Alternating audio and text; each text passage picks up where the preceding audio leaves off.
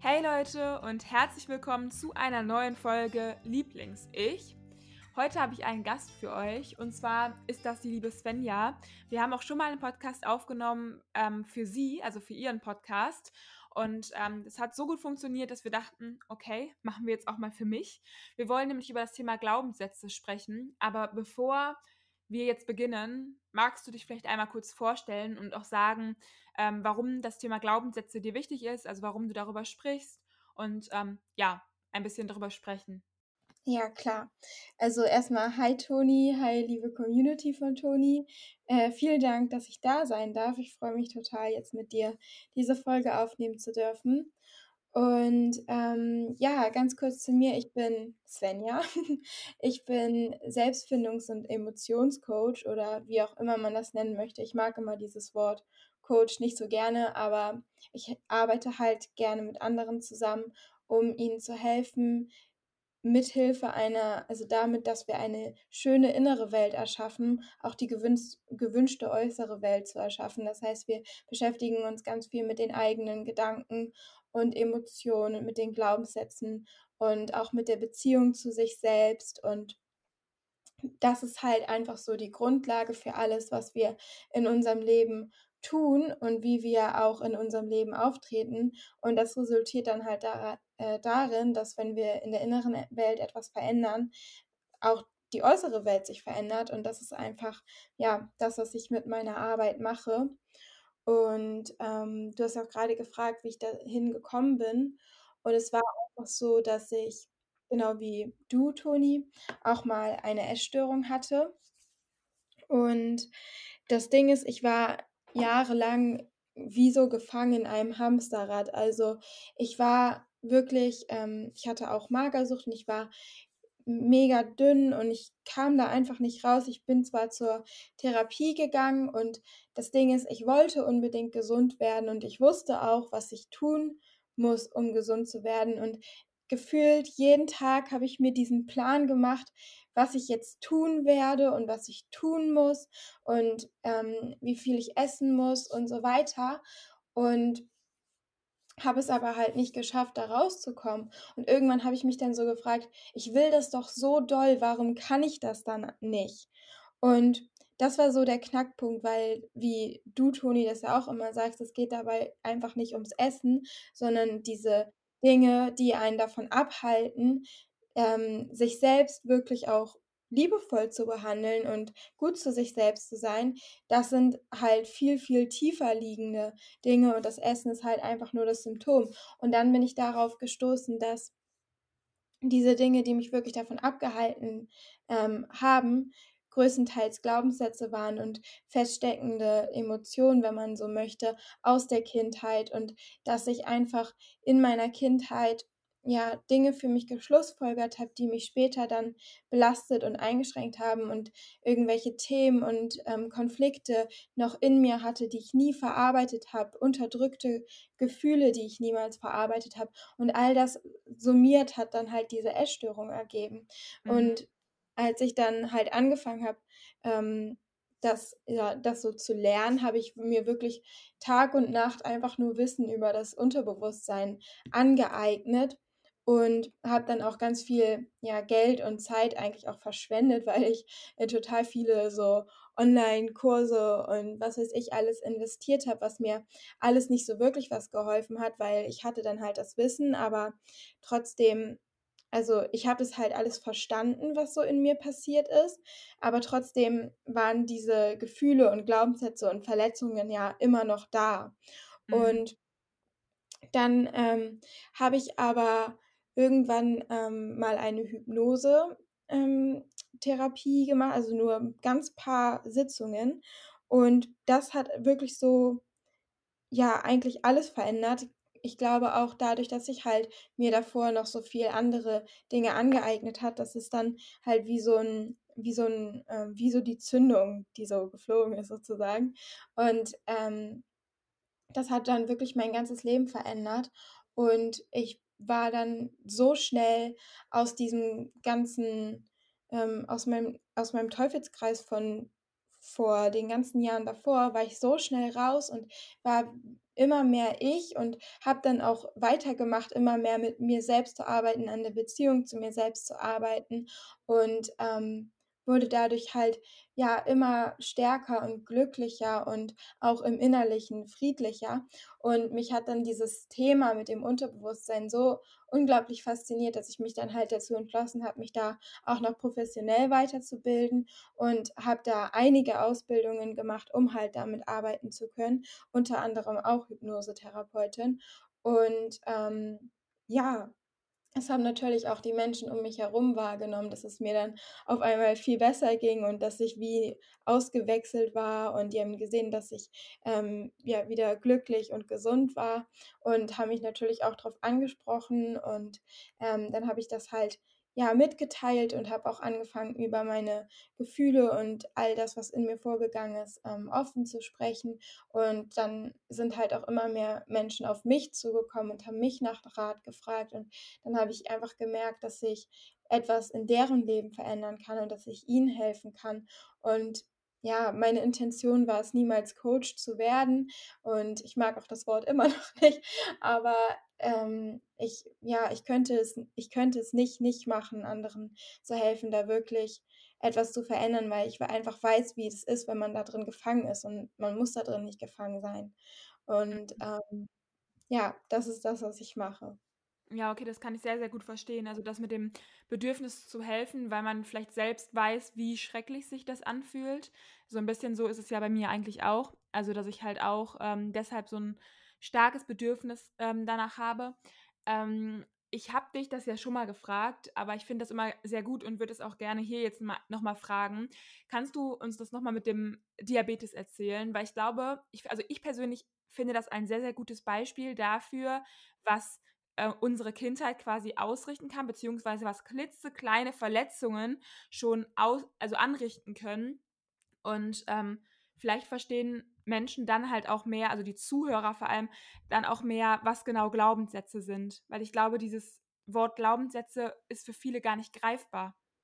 Mhm, auf jeden Fall. Also, ähm, um das nochmal vielleicht vorwegzuschieben, oft ist es halt in unserer Gesellschaft so, dass wir denken, nur eine wirklich krasse traumatische Erfahrung ähm, ist, äh, erschafft wirklich ein Trauma in einem Menschen. Ähm, wie zum Beispiel, dass man, ähm, ja, keine Ahnung, keine Ahnung, genötigt wurde oder sonst irgendwas. Ähm, das sind natürlich ganz, ganz schlimme Erfahrungen und die die wünscht man einfach niemanden, aber es gibt so viel, also je, eigentlich fast jeder Mensch hat emotionales Trauma und das ist auch das, was jetzt gleich das Beispiel, was wonach du mich gerade gefragt hast, ähm, ist einfach und diese emotionalen Traumata, die sind ganz genauso ja schlimm, sage ich mal, und können genauso viel anrichten und deswegen ist es ähm, es ist ganz, ganz wichtig, da hinzuschauen, wo die Emotionen halt ähm, vielleicht noch, ja, immer wiederkehrend irgendwie negativ sind oder belastend sind oder wo man nicht rauskommt. Denn das sind oft so die Schlüsselpunkte, wo man noch was, ähm, wo man noch Heilung ja geschehen lassen darf und noch etwas wieder integrieren darf. Und ja, genau. Also, und um deine Frage zu beantworten mit dem Diabetes, also als ich vier Jahre alt war, da habe ich ähm, Diabetes oder wurde ich mit Diabetes diagnostiziert, was ja eine lebenslange Krankheit ist. Und meine Mutter hat halt an dem Tag extrem doll geweint. Und das kann ich aus heutiger Sicht total gut verstehen, dass wenn dein Kind so eine lebenslange Krankheit hat, dass du dann erstmal weinst. Heute empfinde ich das als Zeichen der Liebe. Aber damals, als ich vier Jahre alt war, da habe ich das halt einfach nicht verstanden, warum sie jetzt so doll geweint hat. Und da habe ich dann gedacht, boah, was habe ich nur falsch gemacht, dass sie so traurig ist. Und ich bin schuld und ich bin eine Last und ich habe das Leben meiner Mutter zerstört und nur wegen mir ist sie jetzt so am Weinen und ich bin irgendwie, ich bin so falsch und so weiter. Und das hat mich so, ja, in dem Moment so geprägt, dass ähm, ich diese Glaubenssätze in mir, ja, integriert habe, sage ich mal. Und die haben sich dann auch in meinem Leben immer wieder gezeigt. Also das war mir damals natürlich nicht bewusst, bevor ich ähm, diese ganze Hypnose gemacht habe. Aber äh, dann auch in der im schon im Kindergarten und in der Grundschule und so weiter. Ich war immer die Außenseiterin, da hat sich immer dieser Glaubenssatz: „Ich bin eine Last“ gezeigt. Ähm, einfach weil ich ja, weil ich einfach nie dazugehört habe. Also, ich hatte immer so dieses Gefühl, ich gehöre nicht dazu, ich bin das fünfte Rad am Wagen und, ähm, das hat sich auch, ja, eigentlich so durch mein ganzes Leben gezogen, bis ich das halt aufgelöst habe.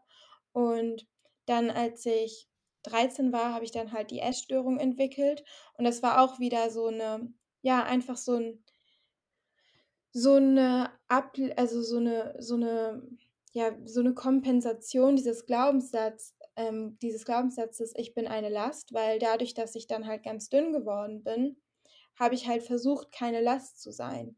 Und was halt auch einfach passiert ist, wenn man ähm, wenn man so einen Glaubenssatz entwickelt und so anfängt, über so so was Schlechtes über sich selbst zu glauben, dann, ähm, lehnt man ja 'n Stück weit 'n Teil von sich ab.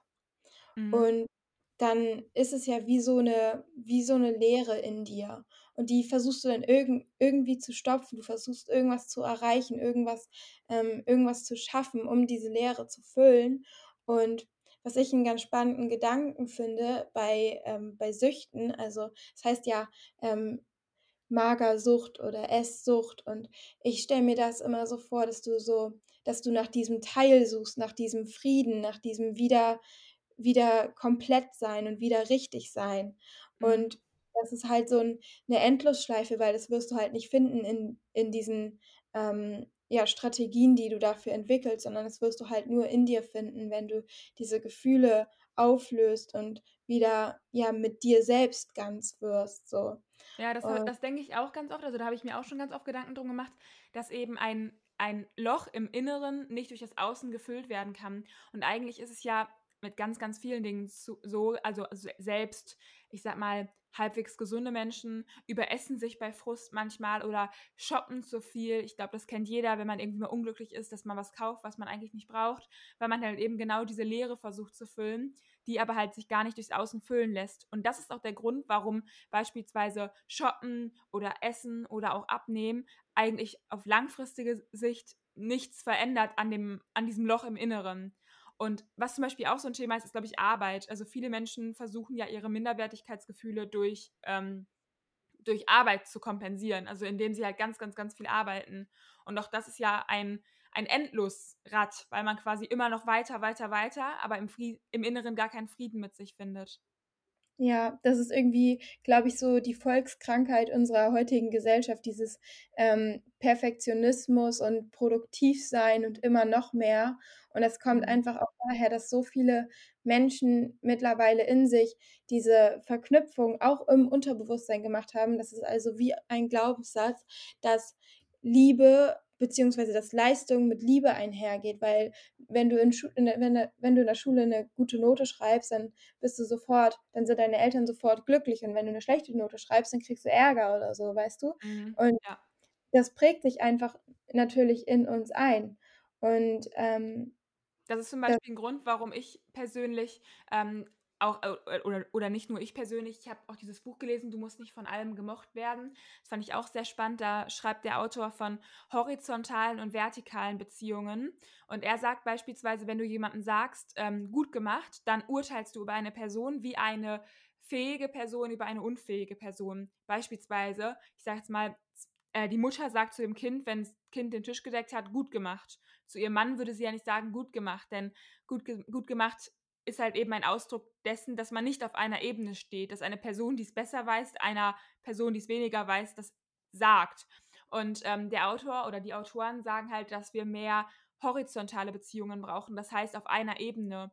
Und er schreibt zum Beispiel halt auch, Menschen sind zwar nicht gleich, aber halt eben gleichwertig. Das heißt, ein Kind, was halt aufräumt, sollte von seiner Mutter eigentlich nicht mit gut gemacht, ähm, bewertet werden. Das ist ja irgendwie schon 'ne Bewertung, sondern halt eben einfach mal mit Danke. Danke ist vielmehr etwas, was eine Person auf einer Ebene stellt.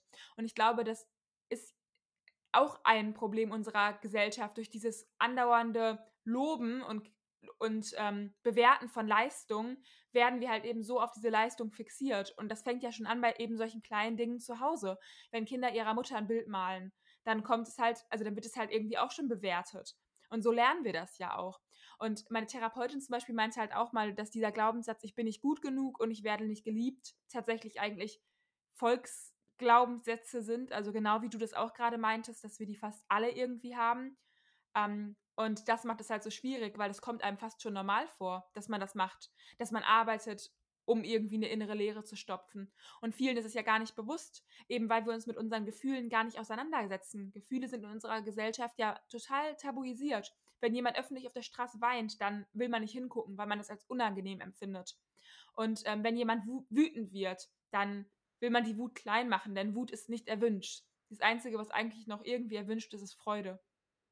Das ist, das ist so wahr, was du sagst. ist auch, wenn du mal so überlegst, wenn du eine andere Person fragst, so wie geht's dir, wie oft sind die Menschen denn dann wirklich ehrlich und sagen ja. wirklich, wie es ihnen geht. Und ja. gerade auch dieses Thema Wut, weil Wut ist so eine negativ behaftete ja. Emotion, so negativ angesehen, aber wenn wir unsere Wut nicht rauslassen, was passiert denn dann? Dann, ste dann steckt sie in uns fest und das, was in meinem Fall passiert ist und was ich auch bei äh, immer wieder bei anderen Menschen sehe, das ist, dass man dann die Wut gegen sich selbst richtet und ja. ähm, sich selbst dann irgendwie zerstört. Und was ich auch ganz schön fand, ist, was du eben gesagt hast, ähm, dass wir zwar nicht gleich sind, aber dass wir alle gleichwertig sind. Und das finde ich so, so schön, diesen Gedanken. Und wenn man dann auf diesen ähm, Glaubenssatz, ich bin nicht gut genug, ähm, schaut, dann ist es ja so, dass es dieser Glaubenssatz auch immer wieder dazu führt, dass wir uns alle irgendwie vergleichen und oft dann das Gefühl haben, wir sind minderwertig, weil wir uns halt vergleichen. Aber und dann versuchen wir irgendwie uns zu verstellen oder anders zu sein, aber wirklich dieses Gefühl zu heilen und Frieden zu finden, geschieht immer genau erst dann, wenn du dir erlaubst, auch anders zu sein. Also wenn du dir halt wirklich erlaubst, du selbst zu sein und das sozusagen annimmst, so dieses Ich bin einzigartig, ich muss gar nicht sein wie jemand anders und ich bin eigentlich der Spezialist darin, ich selbst zu sein. Niemand kann so gut ich selbst sein wie ich. Ja. Und wenn du dann anfängst, auf die anderen zu schauen und sie zu sehen und zu sagen, boah, da sind so viele tolle Menschen, wir sind alle gleich viel wert und ich habe diese Möglichkeit, diese beste Version von mir selbst zu sein, dann erst dann kannst du diesen Glaubenssatz, ich bin nicht gut genug und dieses Vergleichen auch ähm, wirklich, wirklich loslassen und ähm, gehen lassen. Mhm. Ja, das stimmt. Und ähm, zu dem Thema Glaubenssatz finde ich halt irgendwie auch spannend.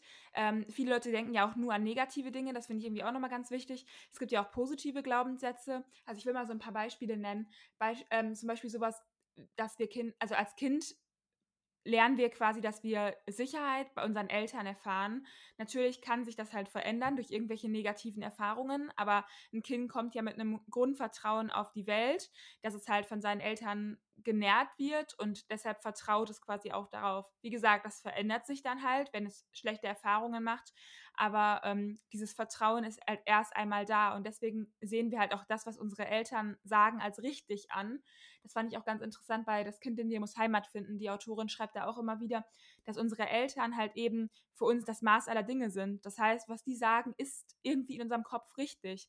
Und deswegen prägen unsere Eltern uns halt eben auch so. Und wenn wir dann halt irgendwelche Trauma erfahren, ähm, die halt wie du eben schon meintest, gar nicht diese offensichtlichen Trauma sein müssen, ähm, dann verändert sich halt eben diese Welt in uns drin. Und das ist eigentlich, ja, es ist halt eigentlich super traurig, weil wir von, auf die Welt gekommen sind mit diesem Urvertrauen unseren Eltern gegenüber.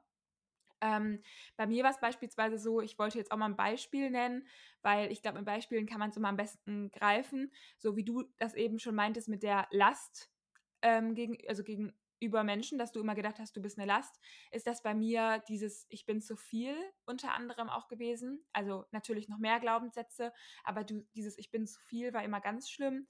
Und zwar, mein Vater hat halt schon immer super viel gearbeitet und ähm, also wirklich sehr, sehr, sehr, sehr viel. Also auch am Wochenende immer eigentlich, von morgens bis abends. Ich habe den oft gar nicht gesehen, weil der halt morgens schon zu früh bei der Arbeit war und abends halt wiederkam, als ich schon geschlafen habe.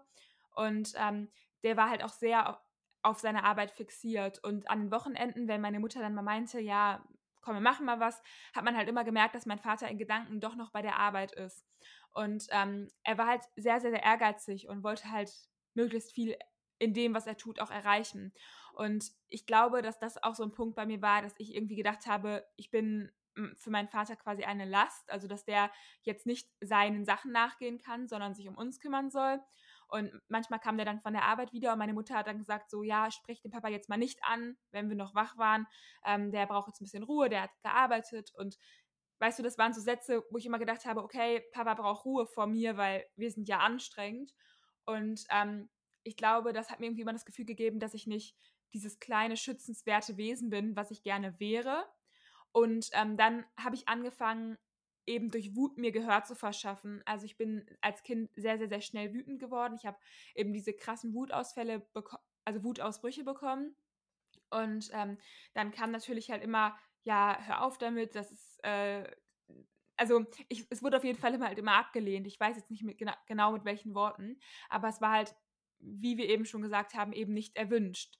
Und ähm, ich habe halt mehr Vorwürfe bekommen, warum ich halt so ausraste und habe auch Strafen bekommen, weil ich so ausgerastet bin. Weißt du, weil ich irgendwie was durch die Luft geworfen habe oder meine Familie beschimpft habe.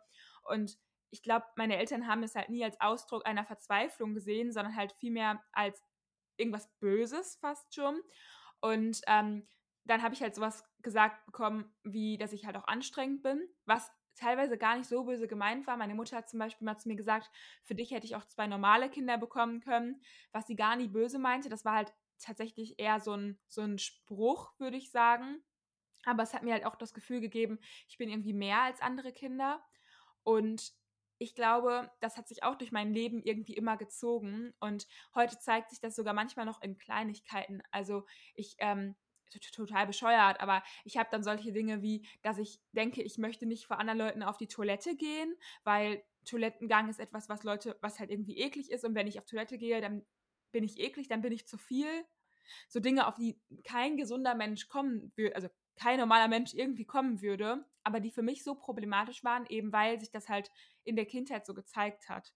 Und ähm, ich glaube, das ist auch bei vielen Menschen mit Liebe so. Also ich glaube, Partnerschaft ist da ein ganz, ganz wichtiges Thema. Darüber haben wir ja auch mal geredet, dass viele Menschen an falsche Partner geraten, weil sie es in ihrer Kindheit auch so gelernt haben. Beispielsweise durch solche Sätze wie, ja, keine Ahnung, wenn Eltern gesagt haben, du kannst niemandem vertrauen, dann nehmen Kinder das halt als Glaubenssatz auf und suchen sich in ihrem, pa in ihrem Leben halt immer Partner, denen sie nicht vertrauen können. Oder sie bleiben ihr ganzes Leben lang so skeptisch, dass ähm, sie sich nie an irgendjemanden binden können.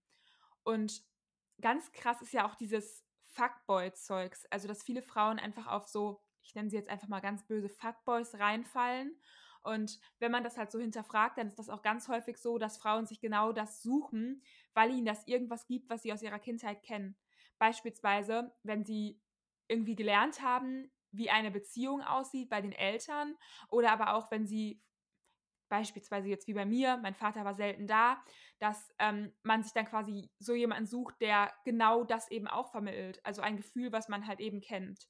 Und wenn man dann wieder und wieder auf den falschen Typ reinfällt, dann bestätigt sich dieser Glaubenssatz, ich werde nicht geliebt, ich bin nicht wichtig und ähm, ich gerate immer an die falschen, ja noch mehr. Oder alle Männer sind böse.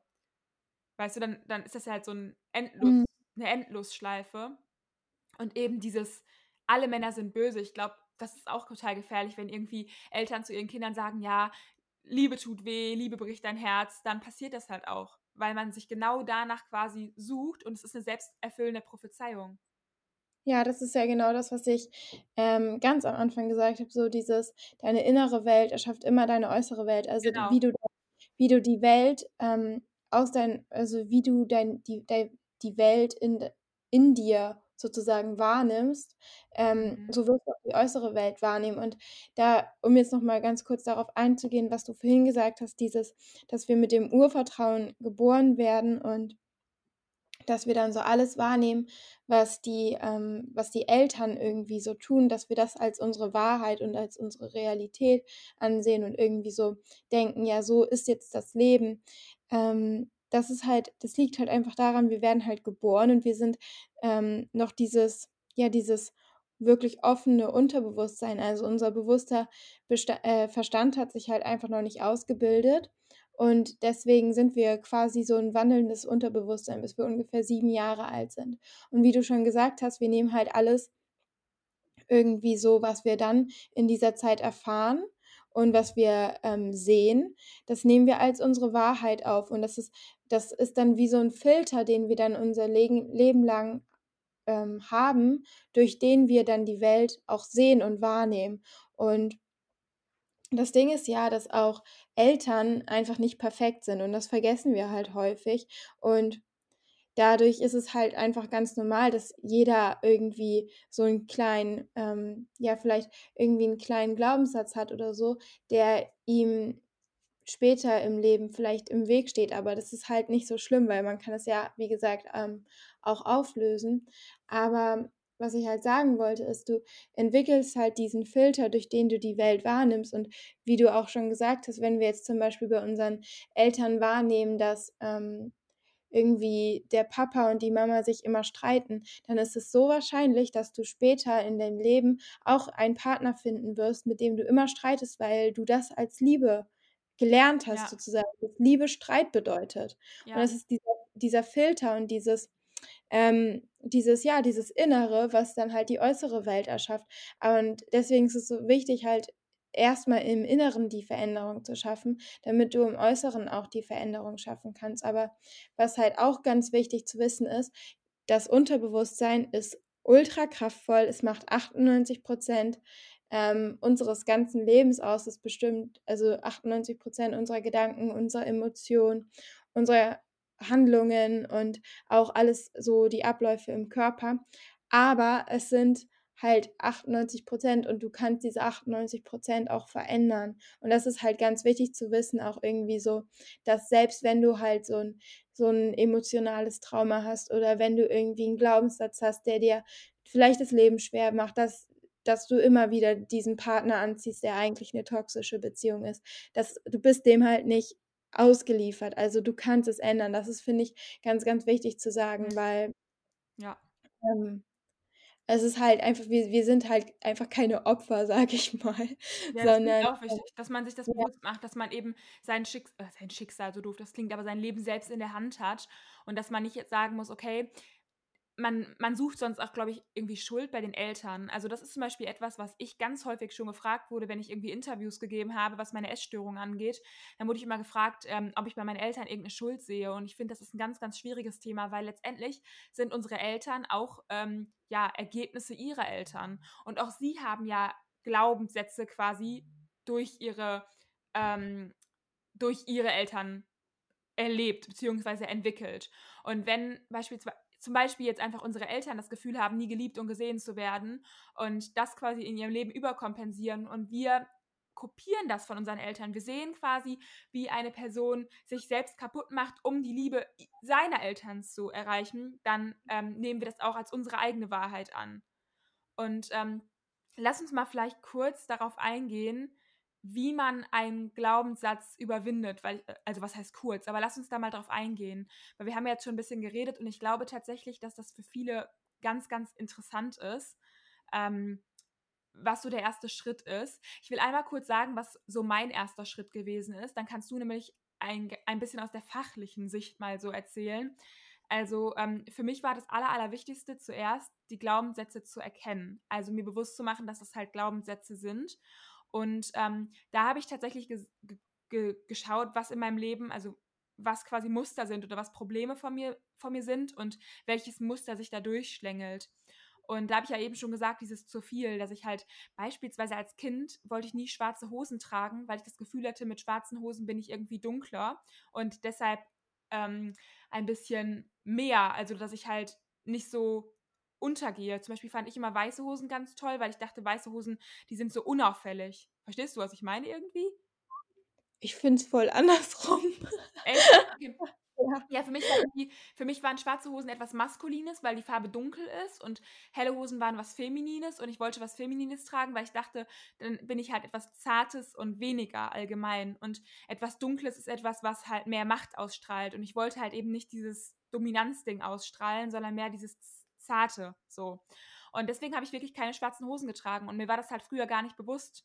Ich habe dann halt immer geschimpft und habe halt in der Schulzeit zum Beispiel auch gesagt, nee, dass ich das nicht mag.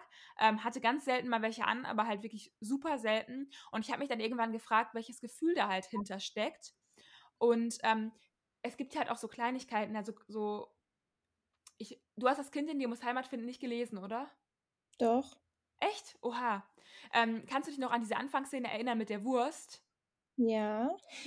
Ähm, das will ich, das ist, will ich einmal ganz kurz erzählen, weil ich glaube, das ist auch voll wichtig für Menschen mal zu erkennen, quasi, warum es so wichtig ist, diesen Glaubenssatz auch aufzulösen, weil das halt so zwischenmenschliche Beziehungen ruiniert. Und zwar war da so ein Beispiel drin, ein Mann und eine Frau, die. Nenn Ähm, die, nenn die Wurst aber vegan, sag vegane Wurst. Eine vegane Wurst. Genau, also ein Mann und eine Frau und die Frau ist einkaufen gegangen und hat zu ihrem Mann gefragt, ja, was möchtest du haben? Und der Mann meinte, ja, ich möchte eine vegane Wurst.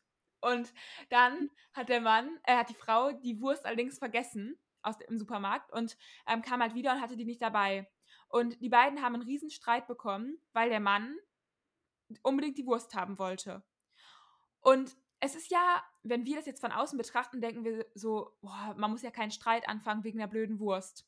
Aber das Ding ist, dass die beiden eigentlich nicht wegen der Wurst gestritten haben, so, wegen der veganen Wurst, sondern weil mhm. ähm, beide halt Glaubenssätze in sich hatten. Und zwar hat der Mann das Gefühl gehabt, okay, ich bin nicht wichtig, ich werde nicht gesehen. Denn seine Mutter hat sich halt sehr häufig über seine Bedürfnisse hinweggesetzt. Also heißt, sie hat sich halt häufig nicht so um ihn gekümmert, ihn nicht ernst genommen. Und er hat quasi das Vergessen seiner Lieblingswurst als, ähm, als Kränkung gesehen, also als ich bin nicht wichtig, ich werde nicht gesehen.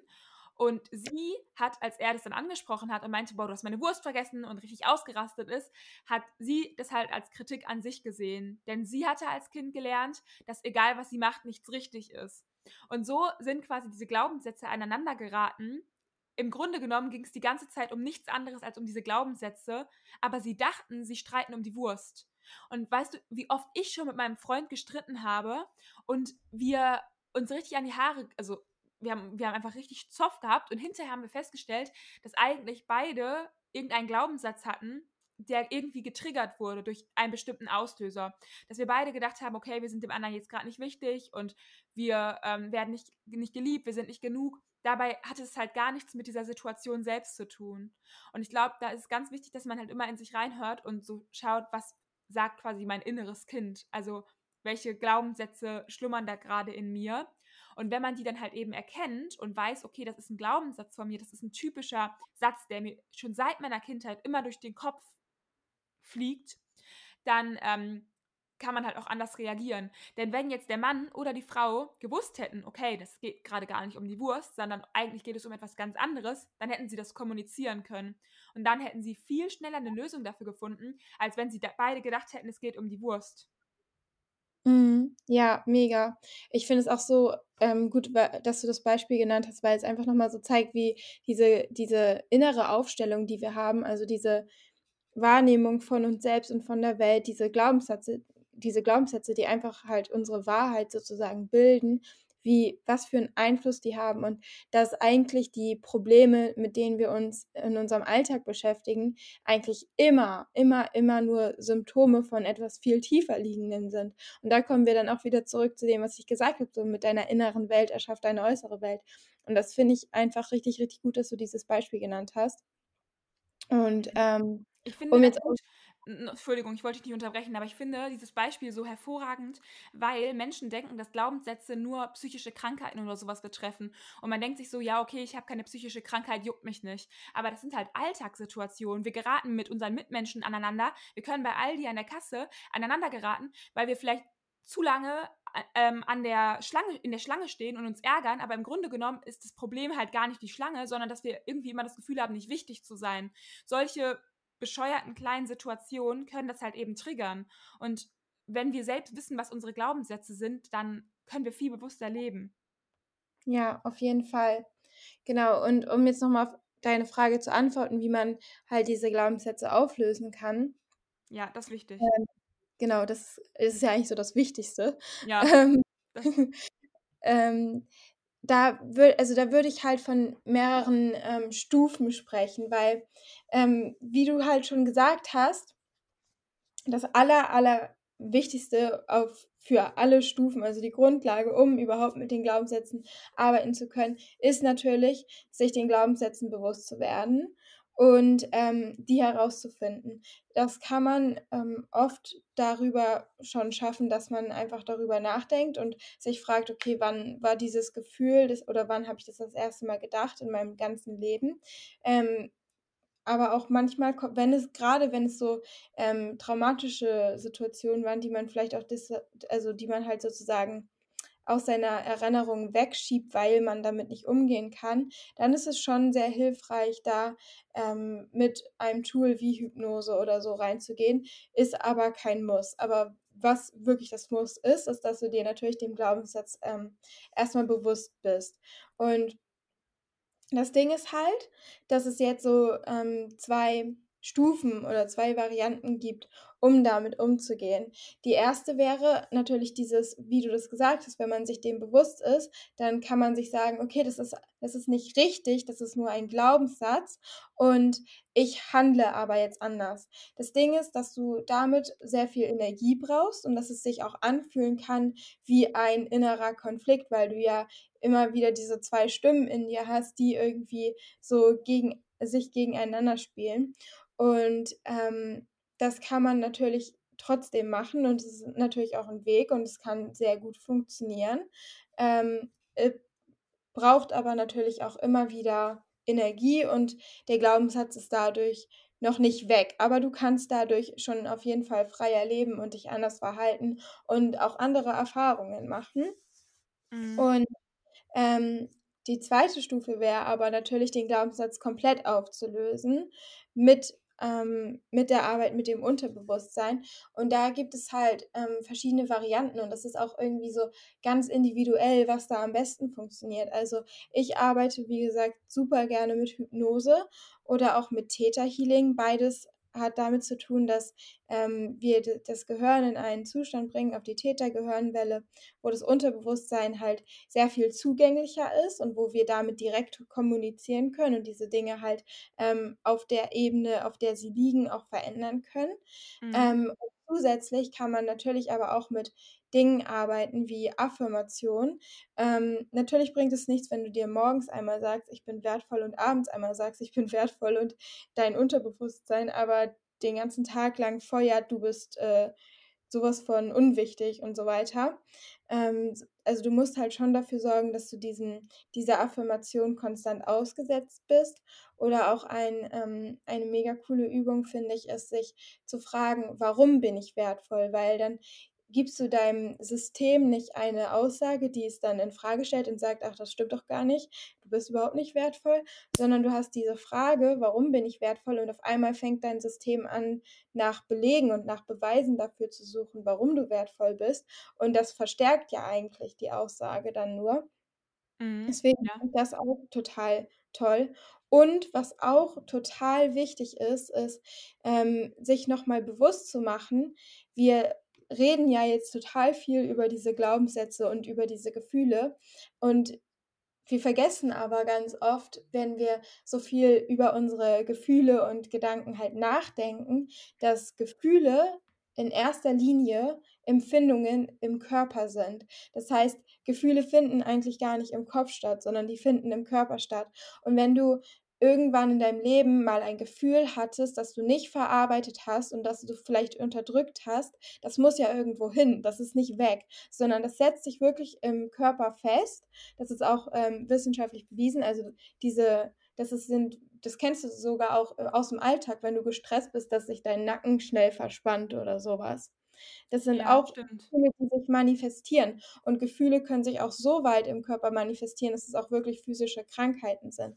Deswegen ist es auch extrem wichtig, wenn wir halt mit solchen Emotionen, die sich immer und immer wieder geleppert haben und nie richtig verarbeitet wurden wenn man damit arbeitet, ist es auch ganz wichtig, halt auch mit dem Körper zu arbeiten. Und auch da gibt es halt wieder ganz verschiedene Methoden und es ist total individuell, was da ähm, am besten funktioniert. Ein, ähm, ein super einfaches Tool, sag ich mal, das jetzt noch nicht die Welt bewegt, aber was mit einer konstanten Praxis ähm, auch wirklich viel verändern kann und auch vor allem die Beziehung, die man zu seinem eigenen Körper hat und so dieses Gefühl für sich selbst verändern kann, ist natürlich Yoga. Ähm, was aber auch sehr, sehr, sehr kraftvoll ist, ist Breathwork. Also das sollte man aber auch nur mit jemandem machen, der sich damit auskennt. Also natürlich gibt es Atemübungen, die man im Alltag machen kann. Das ist aber nicht das, was ich mit Breathwork meine, sondern ähm, Psychedelic Breathwork. Das ist wirklich ein äh, ähm, bisschen eine krassere Experience, aber das sollte man halt mit jemandem machen, der sich damit auskennt, aber das ähm, kann auch wirklich super viel verändern. Über den Atem können wir in ganz andere Bereiche unseres Körpers auch eintauchen. Und ähm, was auch eine tolle Technik ist, die vielleicht auch schon der ein oder andere kennt, ist ähm, EFT. Das ist eine Klopftechnik. Das heißt Emotional Freedom Technik. Daran habe ich auch eine weiter, also äh, daran habe ich auch ein Zertifikat gemacht. Und ähm, das ist auch ein Tool, was man relativ einfach und schnell anwenden kann, um halt Gefühle zu transformieren. Und ähm, das, das kommt zum Beispiel von der Akupunktur ursprünglich, weil du halt diese ähm, Meridiane in deinem Körper hast, wo diese mhm. Energie gespeichert ist und da kannst du die dann halt freisetzen. Und das war mir einfach nochmal wichtig, das zu sagen, dass man nicht nur auf der Gedankenebene arbeiten muss, sondern halt auch schauen muss, dass man, ähm, ja, dass man diese Gefühle auch aus dem Körper wieder freilassen kann und dass sie einen nicht mehr so bedrücken. Es ist ja auch so ein bedrückendes Gefühl, so ein beklemmtes Gefühl. Und das wollen wir ja auch loswerden. Wir wollen ja diese Freiheit haben. Und wie gesagt, man kann halt damit arbeiten, dass man sich das immer wieder bewusst macht und dass man immer wieder sich entscheidet und auch sich bewusst macht, okay, ich bin verantwortlich für meine Handlungen, ich bin verantwortlich für meine Gefühle und für meine Gedanken und wie ich mein Leben gestalte. Und ich entscheide mich jetzt einfach nicht nach diesem Glaubenssatz ähm, zu handeln oder zu reagieren. Oder halt du schaust halt wirklich, dass du diesen Glaubenssatz grundsätzlich mhm. entfernt und dass du davon frei bist und ähm, dann halt natürlich auch im Umkehrschluss nicht weiterhin in deinem Leben jedes Mal wieder Energie aufbringen musst und dieses Gefühl hast, du musst einen Kampf irgendwie kämpfen. Ja, das stimmt. Ähm, ich glaube, meine bisherige Strategie war halt immer, und es hat eigentlich ganz gut funktioniert, würde ich sagen, dass ich diesen Teufelskreis durchbrochen habe. Das heißt, ich habe quasi erkannt, dass es ein Glaubenssatz ist und ich habe meine eigenen Glaubenssätze ähm, erkannt und ähm, habe dadurch quasi nicht mehr nach denen gelebt. Und wenn ich nicht mehr durch die nach denen quasi gelebt habe, dann konnten sie auch nicht mehr bestätigt werden. Also ich habe ja eben gesagt, dieses ähm, beispielsweise Frauen geraten an den falschen Typen und dadurch lernen sie wieder, Männer sind böse. Das heißt, es bestätigt sie wieder in dem, was ihr eigener Glaubenssatz ist. Und bei mir ist es quasi so gewesen, dadurch, dass ich nicht mehr nach denen gelebt habe, sie, haben sie sich auch nicht mehr bestätigen können. Und es haben sich dann halt eher die neuen Glaubenssätze bestätigt, also meine neuen Gedanken.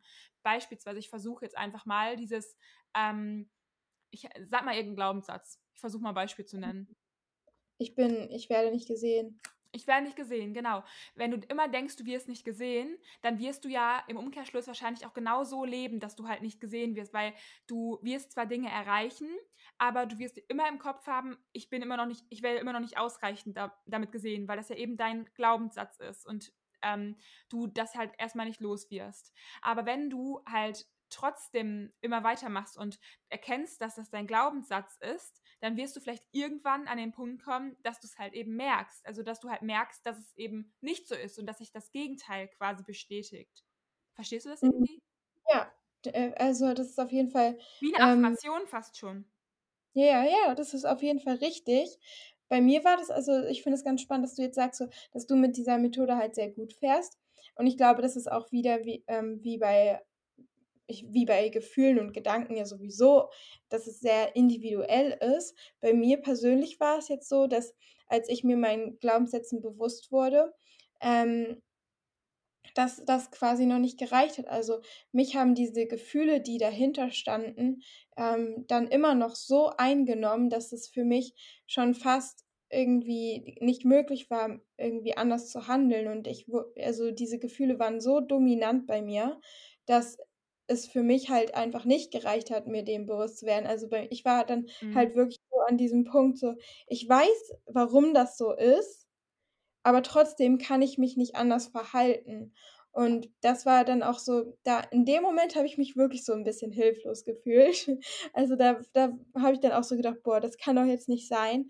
Ähm, aber auch da gibt es auch an diesem Punkt, wenn man halt weiß, okay, es, also wenn man den Grund kennt und sich trotzdem immer noch so davon eingenommen fühlt, auch an diesem Punkt hast du Kraft und auch an diesem Punkt kannst du etwas verändern. Mhm. Und deswegen hat mir diese Hypnose damals ähm, wirklich so viel weitergeholfen, weil es mich aus diesem Teufelskreis natürlich rausgeholt hat. Und das ist dann natürlich auch genau, wie du das jetzt gerade äh, genannt hast. Dann habe ich nicht mehr diese Erfahrungen gemacht und dann wurde auch mein Glaubenssatz nicht mehr bestärkt. Also das Resultat ist ja ähnlich.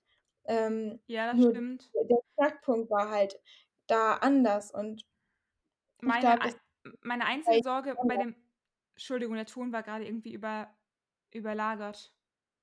Bist du noch da? Ja. Okay.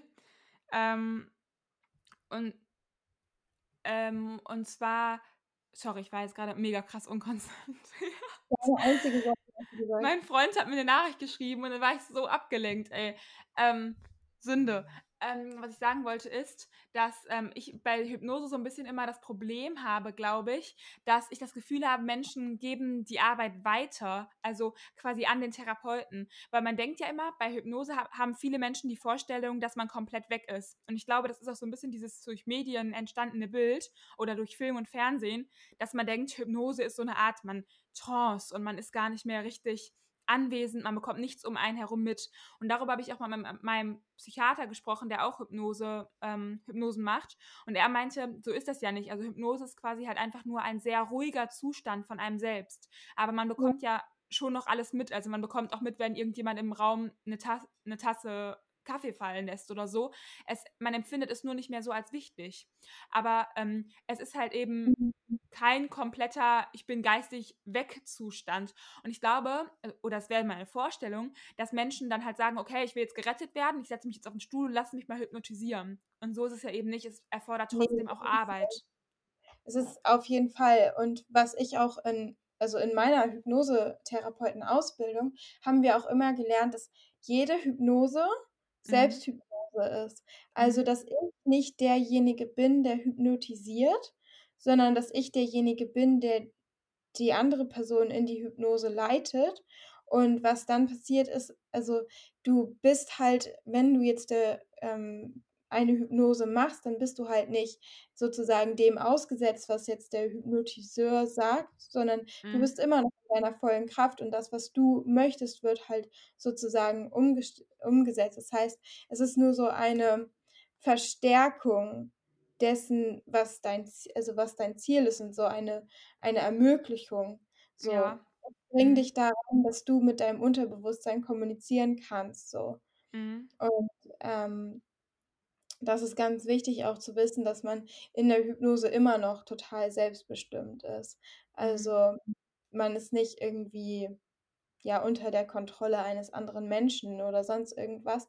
Und ähm, auch natürlich ist es das Allerbeste, was du machen kannst, ist natürlich jetzt all diese ähm, Techniken, die wir gerade genannt haben, zu vereinen. Also, dass du nicht nur dich zu, ähm, auf, die, auf den Hypnosestuhl setzt und denkst, dann ist alles heile Welt, sondern dass du zusätzlich auch dir immer wieder bewusst machst, warum fühle ich mich gerade so, warum denke ich gerade so, dass du zusätzlich deine Affirmation machst und dass du zusätzlich mit deinem Körper arbeitest. So, wenn du das alles zusammen machst, dann hast du die ultimative Transformation. So, ne? Also es ist, und wie gesagt, es ist alles ja so individuell. Jeder macht seine eigene Erfahrung. Und ähm, es sind alles Wege, die halt möglich sind. Nichts ist ein Muss und alles Mhm. ist aber ein Kann und, ähm, und einfach auch ähm, ein Weg und auch ein Weg der Hoffnung, glaube ich, weil, wie gesagt, man kann sich ja schnell auch so davon, ja, so so machtlos und dem ausgeliefert fühlen. Und einfach nur, dass es dass es so viele Wege gibt, damit umzugehen, soll ja auch einfach, ähm, ja, zeigen, dass dass es für jeden einen Weg gibt und für jeden einen Weg passen wird. Finde ich, es passt nicht für jeden jeder Weg. Mhm. Bin ich äh, gehe ich auch aus, aber, ähm, es gibt immer immer einen Weg. Ja, das stimmt. Es ist ja schon in gewissermaßen problematisch, dass viele Therapien ja auch gar nicht von den Kassen übernommen werden. Das heißt, man muss erst mal die finanziellen Mittel haben und so was, um sich da helfen zu lassen. Und deswegen meine ich halt, dass für mich so der erste Schritt überhaupt war, die Glaubenssätze eben zu erkennen und mich von denen nicht mehr beeinflussen zu lassen oder leiten zu lassen. Das heißt, mir selbst zu sagen, es ist nur ein Glaubenssatz. Das heißt, wenn ich mich zu viel fühle, was ja ein ganz krasser meiner Glaubenssätze war, dann wird sich dadurch nichts ändern. Also es wird sich nichts ändern, indem ich abnehme. Und das habe ich ja auch gemerkt. Immer, ich habe abgenommen, abgenommen, abgenommen, aber dieser Glaubenssatz, ich bin zu viel und ich bin eine Last für diese Welt, ist quasi nicht weggegangen.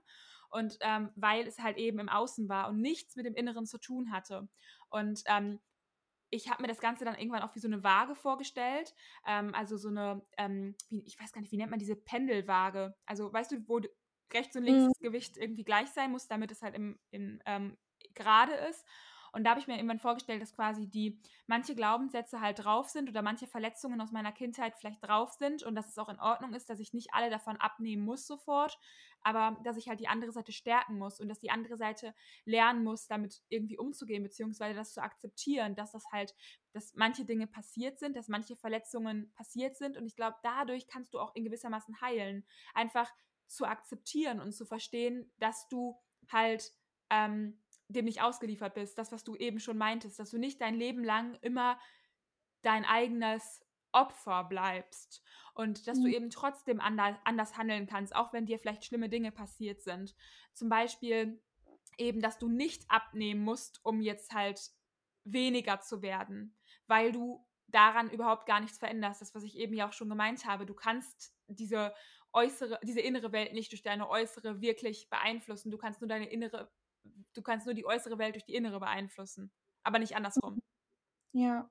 Ja, also, wie gesagt, bei mir war es halt so bei mir hat es leider halt nicht gereicht, dass ich mir dem bewusst war, weil das ist, wie gesagt, bei allen anders. Ich war an so 'nem Punkt, weißt du, ich hatte so das Gefühl, ich muss immer wieder kämpfen und kämpfen und ich konnte irgendwie nicht mehr, weißt du? Ich Mhm.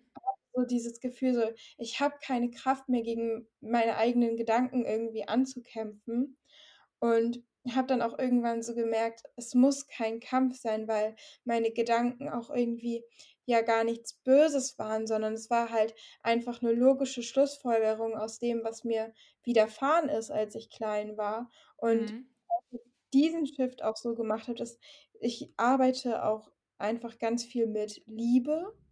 Mhm. Also, dass ich da wieder in die Liebe gegangen bin und mir auch selbst gesagt habe: „Okay, es muss kein Kampf sein, das Leben ist kein Kampf“ und da wieder in die Liebe gegangen bin und sozusagen so diesen Glaubenssatz auch nicht mehr als etwas Negatives angesehen habe, sondern als diese logische Schlussfolgerung meines inneren Kindes und da auch dann wieder so in die Liebe gehen konnte und das irgendwie so annehmen konnte. Das verstehe ich, Ähm aber ich habe das bei mir teilweise nicht als Kampf empfunden. Ähm, aber vielleicht war es halt eben, wie du schon meintest, auch einfach anders und es ist wahrscheinlich bei jedem Menschen anders. Ich habe manche Dinge ich will auch gar nicht sagen, dass ich diese Glaubenssätze einfach ignoriert habe, also einfach gesagt habe: „Okay, ich handle jetzt nicht nach denen“, sondern ich habe mich ja schon damit beschäftigt. Ich habe quasi gemerkt: „Okay, das ist 'n Glaubenssatz“ und ich habe dem mein inneres Kind ein bisschen in den Arm genommen. Ich weiß nicht, vielleicht verstehst du das, wie ich das meine. Ich habe quasi gemerkt genau so gemacht. ja, genau, ich habe so gesagt, so, ähm, ja, das ist halt etwas, was mir früher passiert ist und was mich verletzt hat. Und, ähm, ich habe dann zum Beispiel auch in der Therapie mir vorgestellt, wie ich halt die kleine Toni quasi wie ich der begegne und wie ich sie in den Arm nehme und tröste und sage: „Du musst nicht kämpfen. Du musst nicht. Du bist genug, so wie du bist.“ Und solche Dinge sich selbst zu sagen, die beruhigen unheimlich. Aber ich Ja. glaube, dass trotzdem auch ganz viel Willenskraft notwendig ist und dass es anfangs auch wichtig ist, dass man eben halt trotzdem sich nicht davon leiten lässt. Denn ich glaube, dass viele Leute die jetzt vielleicht sagen, okay, ich möchte keine Hypnose machen, weil, keine Ahnung, das ist mir zu aufwendig und ich gehe jetzt nicht noch zu einem Therapeuten ähm, oder ich glaube an sowas nicht, keine Ahnung, dass die dann sagen, ja, okay, dann kann ich ja nichts ändern. Ich, ich, ich, es ist halt mein Glaubenssatz, ich fühle mich halt so, ich bin halt so. Und das ist halt eben das Problem, dass man halt sich selbst aus dieser scheiß Opferrolle rausholt und sagt, nee, es ist nicht so, bloß weil in meiner Kindheit das passiert ist oder das passiert ist, dass ich jetzt mein ganzes Leben lang danach handeln muss. Das ist es eben nicht. Du kannst halt auch viel mit deinem eigenen Bewusstsein oder mit deinem eigenen ähm, Willen beeinflussen. Wie du gesagt ja. hast, es ist anstrengender. Es ist viel anstrengender als eben dieser Weg, das Unterbewusstsein zu beeinflussen. Aber es ist auf dem ersten, also es ist fürs Erste auf jeden Fall halt machbar. Ja, auf jeden Fall. Und wie gesagt, es sind halt ich glaube, das haben wir wir haben wiederholen uns jetzt auch nur. Es ist halt für jeden Ja. individuell und es sind alles Wege es sind alles Wege, die funktionieren und du musst nur den Weg finden, der für dich funktioniert, aber in keinem Fall bist du irgendetwas ausgesetzt. Ja, Das ist halt das Wichtige. Du kannst alles, also es ist alles veränderbar, du kannst alles verändern und du kannst deine innere Welt shiften und du kannst deine äußere Welt shiften. Und egal an was für einem Punkt du gerade bist, weil ich bei einem Punkt, wo ich mich so hoffnungslos und aufgeschmissen gefühlt habe und wo mich auch jeder um mich herum aufgegeben hat, wo mich die Ärzte aufgegeben haben, wo alle gesagt haben, dieses Mädchen wird abkratzen, so. Und mhm. auch das ist veränderbar und auch auch an so einem Punkt kann man wieder sein Leben verändern. Und ich glaube, ich bin so glücklich, wie ich es noch nie in meinem ganzen Leben war. Und vor allem fühle ich mich so frei und auch so wie ich selbst. Und das finde ich ist einfach so, vielleicht auch so diese Essenz, die wir ja vielleicht vermitteln wollen, dass, dass du dem halt nicht ausgeliefert bist und dass du, ähm, dass du die Kraft hast, dein Leben zu verändern. Ganz egal durch welche Methode und ganz egal welche Methode jetzt die ist, die für dich am besten ist. Ähm, mhm. Du kannst es halt. Ja, Und das, das ist stimmt. das Wichtige. Also ich würde zu dem Thema abschließend vielleicht noch mal so ein paar Buchtipps geben, weil ich weiß, dass viele ja aus meiner Community gerne lesen. Und zwar mhm. ist es halt einmal, also die, du musst nicht von allen gemocht werden, finde ich halt ein sehr, sehr wichtiges Buch. Dann ähm, Du bist der Hammer. Das geht ein bisschen in die spirituelle Richtung, aber es beschäftigt oh, sich auch mit Glauben. Englisch lesen. Hast du? Ja, uh, You Are a Badass. Ja, ich glaube, genau, ich glaube, das ist das von Jen Sincero. Ja, die super geiles Buch. Die hat auch noch ähm, You Are a Badass at Making Money geschrieben. Ja, das, genau. Das so um die, ähm, um die Glaubenssätze, die wir so über Geld haben. Die finde ich super, super gut, die Bücher. Finde ich auch, ja. dass du halt dann eigentlich nur reich werden kannst, wenn du zum Beispiel nicht denkst, dass Geld schlechten Charakter macht oder sowas, ne? Dass du nicht mhm. denkst, okay, ich muss für mein Leben, ich muss mein Leben lang immer hart arbeiten, um irgendwie Geld zu verdienen oder Geld ist schlecht. Das sind ja auch so Dinge, die Menschen in ihrem Unterbewusstsein haben, weil Geld schlecht Menschen schlecht macht. Und deswegen stößt man quasi unterbewusst das Geld auch ab. Ähm, Finde ich auch sehr, sehr spannend. Also du bist der Hammer, das fand ich richtig, richtig gut. Ähm, dann mögest du glücklich sein von Laura Marlina Seiler, das finde ich auch ganz toll. Ähm, Laura Marlina Seiler ist an sich eine ganz tolle Person, finde ich. Aber ich finde, ja. die Grundlage, die Grundlage für vieles ist, du ähm, das Kind in dir muss Heimat finden. Also, das ist zwar nicht von Stefanie Stahl erfunden, das ganze Konzept mit dem inneren Kind, aber ich finde, sie erklärt es halt auf so eine tolle Art und Weise. Ja, das Buch finde ich auch gut. Und was ähm, ich vielleicht noch hinzufügen würde, ist, wenn man, ähm, gerade wenn man auch nochmal so in diese Emotionen und ähm, in den Körper reingeht, dann The Body Keeps the Score. Also ich weiß mhm. nicht, wie das auf Deutsch heißt oder ob es das mal nach. gibt. The Body ähm, keeps, keeps the Score. Ja, genau. Ich guck mal nach, ob es das auf Deutsch sozusagen, gibt. Dass, dass, dass das der Körper deine Erfahrungen sozusagen ähm, beibehält. Weißt du, von wem das ist? Nee, leider nicht. Aber mhm. das ähm, finde ich auch sehr gut. Und ähm, genau. Bessel van der Kolk. Ja, das, ja. ja. Ich glaube, das ist, das ist von Sekunden. Ja, genau. Das ist. Und zwar verkörperter Schrecken, glaube ich, heißt es auf Deutsch. Das ist ja ein toller, toller Finde ich auch. Und dann Traumaspuren im Gehirn, Geist und Körper und wie man sie heilen kann. Oh krass, okay, das interessiert mich auch. Vielleicht muss ich mir das mal angucken. Kennst du auch das Buch Die Macht ihres Unterbewusstseins? Ja. Dr. Joseph Murphy. Aber es finde ich sehr trocken, das Buch. Und ich finde, auf den ersten 100 Seiten hat man das Gefühl, man liest wieder, immer wieder das Gleiche in jedem Kapitel. Okay, das ist nämlich noch bei mir zu Hause, das habe ich noch nicht gelesen, das muss ich noch lesen. Bin ich mal gespannt, wie ich nicht so die krasse Empfehlung. Also du bist der Hammer, ist mehr der Hammer. Okay. okay. Gut. Ähm, ja, wenn ihr noch Fragen habt, dann schreibt gerne auf Instagram. Am besten, also ihr könnt gerne der Svenja schreiben. Svenja, du heißt Svenja.rebecca mit Doppel-A. Genau, ich heiße ähm, Svenja.rebecca mit Doppel-A und ich habe auch einen Podcast, der heißt Powerful Insight. Und da habe ich auch mal ähm, eine Podcast-Folge gemacht über verschiedene Methoden, wie man mit, dem, mit den Glaubenssätzen noch arbeiten kann. Auch über Täterhealing, darüber haben wir jetzt ja gar nicht geredet. Ähm, Ach Mann.